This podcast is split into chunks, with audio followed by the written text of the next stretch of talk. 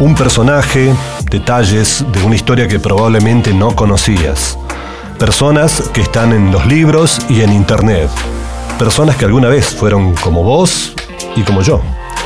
Mi nombre es Carlos Werner y una vez por semana voy a llevarte al mundo de biografías para Centennials.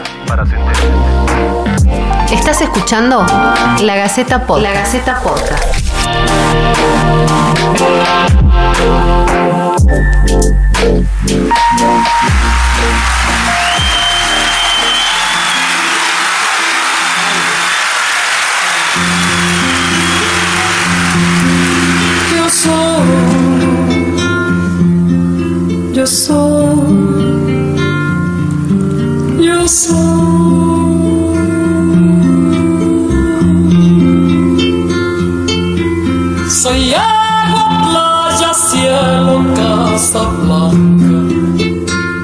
Convirtió en un faro de generaciones y lo hizo por su compromiso, por su voz inalterable y poderosa, por su profesionalismo y claro mensaje, por su repertorio intachable, por su manera de interpretar, de decir, de sentir, también por su afinación perfecta, por sus matices justos, por sus ganas de seguir cantando y estudiando incluso cuando su salud comenzó a deteriorarse.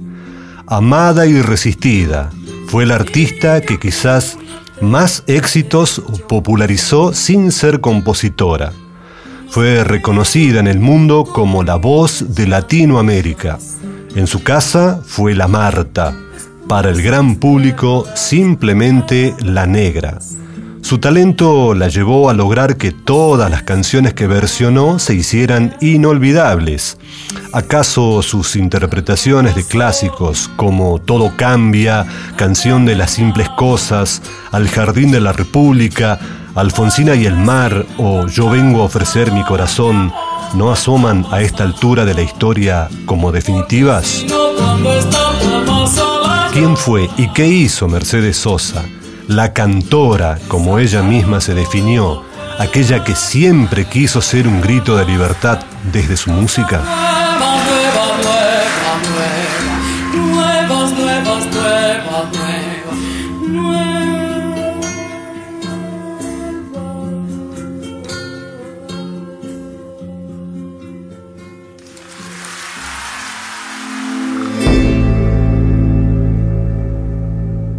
El 24 de junio de 1935 en Medellín, Colombia, moría en un accidente aéreo Carlos Gardel, la voz mayor del tango.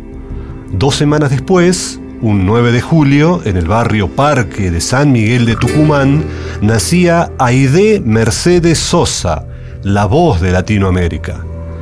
Ella era hija de un zafrero y de una lavandera, de familia muy humilde, sangre de calchaquíes, franceses y españoles corrían por sus venas. Su padre, Ernesto Tucho Sosa, que trabajaba donde sea para llevar unos pesos a la casa, la anotó en el registro civil omitiendo el pedido de la madre, que se llamaba Emma del Carmen Girón, que quería que su hija se llame Marta Mercedes. Al final, dijo alguna vez Mercedes, Puertas adentro las cosas son como las madres quieren y puertas afuera son como la gente manda. En mi casa definitivamente soy la Marta y para la gente definitivamente soy la negra.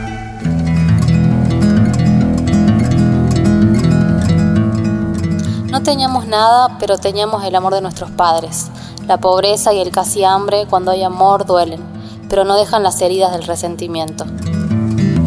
Mercedes tenía 12 años y memorizaba las canciones de Lolita Torres, de Lola Flores y de Miguel de Molina, entre otros, que oía en la radio de algún vecino o de algún amigo. Es que en su casa la situación económica no daba para comprar un aparato. En sus ratos libres bailaba e incluso llegó a enseñar danzas folclóricas. Y cantaba, claro está, en todos lados lo hacía, hasta en los velorios. Cantaba porque sí, sin darme cuenta porque me salía, admitió ella alguna vez. Interpretando el himno es que Mercedes se hizo conocida en la escuela. Fue la puerta para salir al mundo con su voz. Un tren gratis a Buenos Aires llevando tucumanos para celebrar el 17 de octubre, el Día de la Lealtad Peronista, y en el que se subieron sus padres, fue el que abrió el surco de una vida dedicada al canto. Al quedar al cuidado de sus hermanos y empujada por el entusiasmo de un grupo de amigas inseparables, se animó a participar en el certamen radial que se llamaba Hoy Canto Yo, que estaba destinado a cantantes desconocidos y era organizado por la radio LB12. Mercedes, entonces de 15 años, interpretó Triste Estoy, un tema que había popularizado Margarita Palacios se presentó como Gladys Osorio para que su padre no la reconociera. Gladys se llamaba una de sus mejores amigas y Osorio era el apellido de la banderada de su escuela. Claro, eh, Mercedes ganó el concurso y el premio era un contrato de dos meses para cantar. Y luego siguió cantando en la radio hasta que su padre la descubrió. El reto que recibió fue tremendo.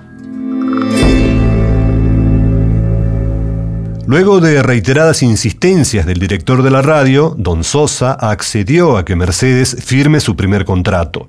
Interpretaba boleros en el conjunto de los hermanos Herrera y ya con 16 años cantaba además en las peñas del Partido Peronista y en el circo de los hermanos Medina.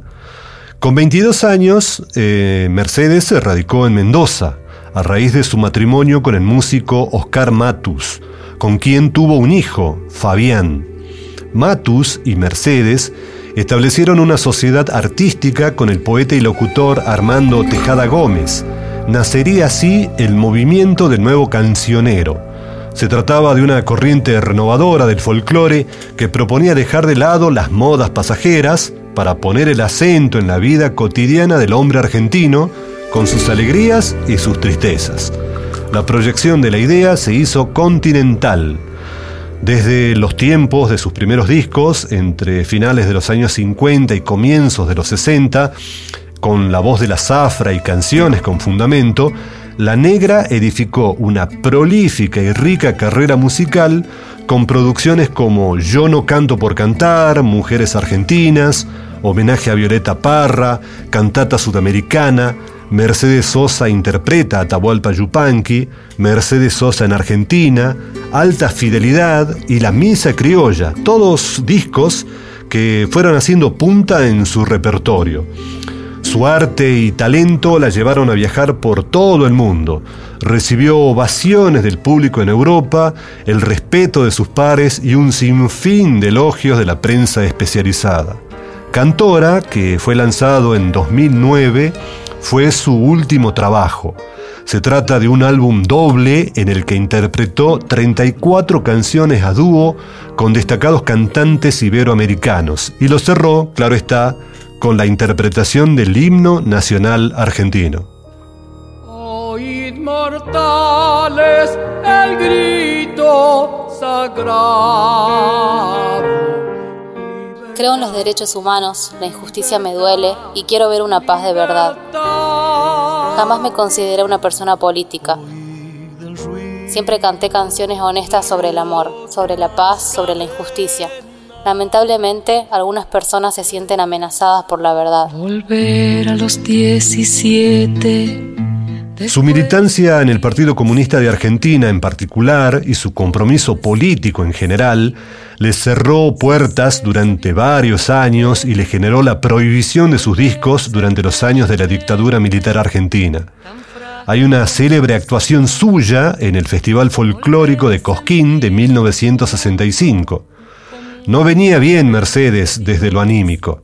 Estaba a punto de cumplir 30 años, tenía un hijo chiquito, Fabián, y un marido que la había abandonado.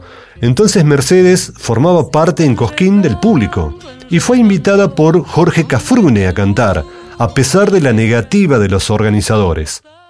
El Festival de Cosquín es y se caracteriza por dar año a año una o varias figuras nuevas. Les voy a ofrecer el canto de una mujer purísima que no ha tenido oportunidad de darlo y que como les digo, aunque se arme bronca, les voy a dejar con ustedes a una tucumana, Mercedes Sosa.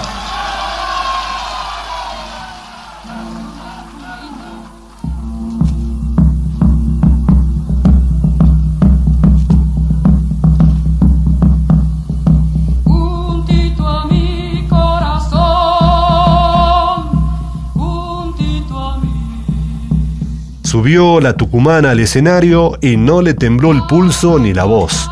Llenó los pulmones y cantó Canción del Derrumbe Indio. El público empezó a aplaudirla antes de terminar. Ella dijo, canté con una cajita nomás. Tuve un éxito muy grande y ahí ya me contrató la Philips para grabar. Fue una actuación muy importante en mi carrera. Es más, fue la definitiva. Fueron palabras textuales que alguna vez dijo Mercedes sobre aquel acontecimiento. El 20 de octubre de 1978, en el almacén San José de la Plata, a Mercedes, a sus músicos y al público los detuvieron debido a la interpretación de canciones denominada por los militares de protesta, las que en ese momento eran censuradas por el aparato represivo. Al artista la humillaron durante horas con improperios referidos a su color de piel y a su afiliación partidaria. Por ese tiempo sumó un golpe fuerte en su vida, del que nunca terminaría de recuperarse, la repentina muerte de Francisco Pocho Mazzitelli, su compañero durante 13 años. Poco después se exilió en Europa. Entre 1979 y 1982 Vivió primero en París y luego en Madrid. Regresó a la Argentina en febrero de 1983 y escuchen esto, realizó 13 recitales históricos en el Teatro Ópera de Buenos Aires. Fue un acto cultural a favor del cambio político en el país. Al mismo tiempo, un hecho renovador de la música popular argentina al incluir temas y músicos provenientes de diferentes corrientes musicales como el tango y el rock. Yo vivo de lo que canto, no puedo abandonar esto porque más allá de que me gusta es mi manera de subsistencia. Yo no tengo otros negocios, lo único que quiero es seguir cantando el sentimiento de la gente. Nadie debe creer que el cantor pertenece a un mundo extraño donde todo es escenario y fantasía.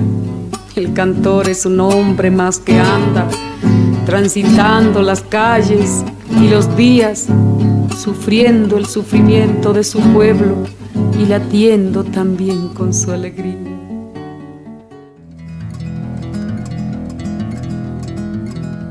En su carrera vendió un millón setecientos mil discos.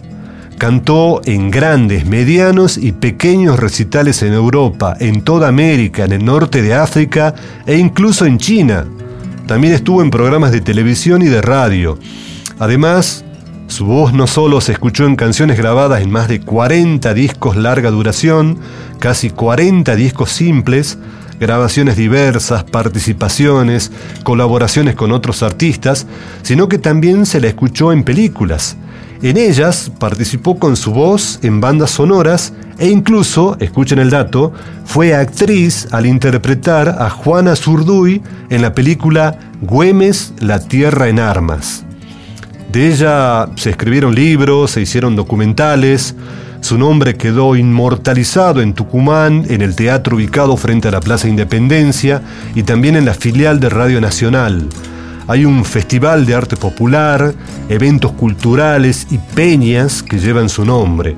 También hay parques, plazas, bosques, calles, escenarios, festivales, bibliotecas, escuelas, centros de salud y centros culturales, nada más y nada menos.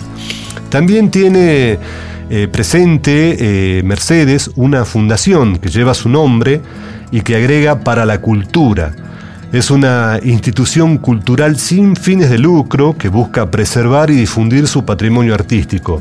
Su fin es promover y desarrollar la cultura latinoamericana en las actuales y nuevas generaciones de Argentina y del resto del mundo. Mercedes Sosa fue merecedora de muchas órdenes y distinciones. Fue embajadora de la buena voluntad de la UNESCO para Hispanoamérica y el Caribe, recibió un diploma de honor de la Organización de Estados Americanos y además recibió varios Grammys latinos, el premio UNIFEM por su defensa de los derechos de la mujer y el SIM UNESCO en 1996 del Conseil Internacional de la Musique de la UNESCO, destinado a destacados músicos de todo el mundo. Y así como le atrapaban las nuevas tecnologías, a Mercedes le gustaba estar atenta a las nuevas tendencias musicales y a los nuevos artistas. Se unió en los escenarios e interpretó temas de disímiles compositores desconocidos hasta que ella los puso en escena y de otros consagrados como Atahualpa Yupanqui, Violeta Parra, Silvio Rodríguez, Pablo Milanés, Fito Páez, Charlie García, Ariel Ramírez, León Gieco, Gustavo Cerati. Además cantó con figuras de la talla de Luciano Pavarotti, Sting, Andrea Bocelli, Gal Costa, Shakira, Chico Huarqui, Joan Baez, entre otros artistas. Las personas que se convierten en estrellas no pueden ser felices. Los anónimos son los verdaderos privilegiados. No está mal ser mi dueño otra vez, ni temer que el río sangre y calme. Mercedes Sosa amaba la poesía, la lectura y las películas. Solía manejar su propio auto en las giras. Agendaba por país a sus amigos, que eran su gloria y una celebración cotidiana. Estuvieran donde estuvieran. Escuchaba música todo el tiempo. Alguna vez en Nueva York fue aplaudida sin cesar durante 10 minutos. Alguna vez dijo que solo le gustaba el momento en que estaba cantando pero no cómo cantaba y agregaba con picardía y una dosis de humildad. Menos mal que la gente no cree lo mismo. Mercedes Sosa, la defensora de las causas de la mujer, de la democracia, de una América unida, de los derechos civiles y humanos, por un mundo más justo y equitativo, se fue de gira, como dicen los artistas, el 4 de octubre de 2009 en Buenos Aires. Está de más decir que sigue viva en el corazón de la gente. Sobre la palma de mi lengua vive el de mi corazón. Siento la alianza más perfecta que en justicia. Pasó así un nuevo capítulo de biografías para Centennials un podcast de la Gaceta que te cuenta vida y obra de tucumanos que se proyectaron al mundo. Gracias por escucharnos. Seguí nuestra lista de podcast en todas las plataformas de audio y además dejanos tu opinión en los comentarios de la nota en lagaceta.com o mandanos un mail a podcast.lagaceta.com.ar.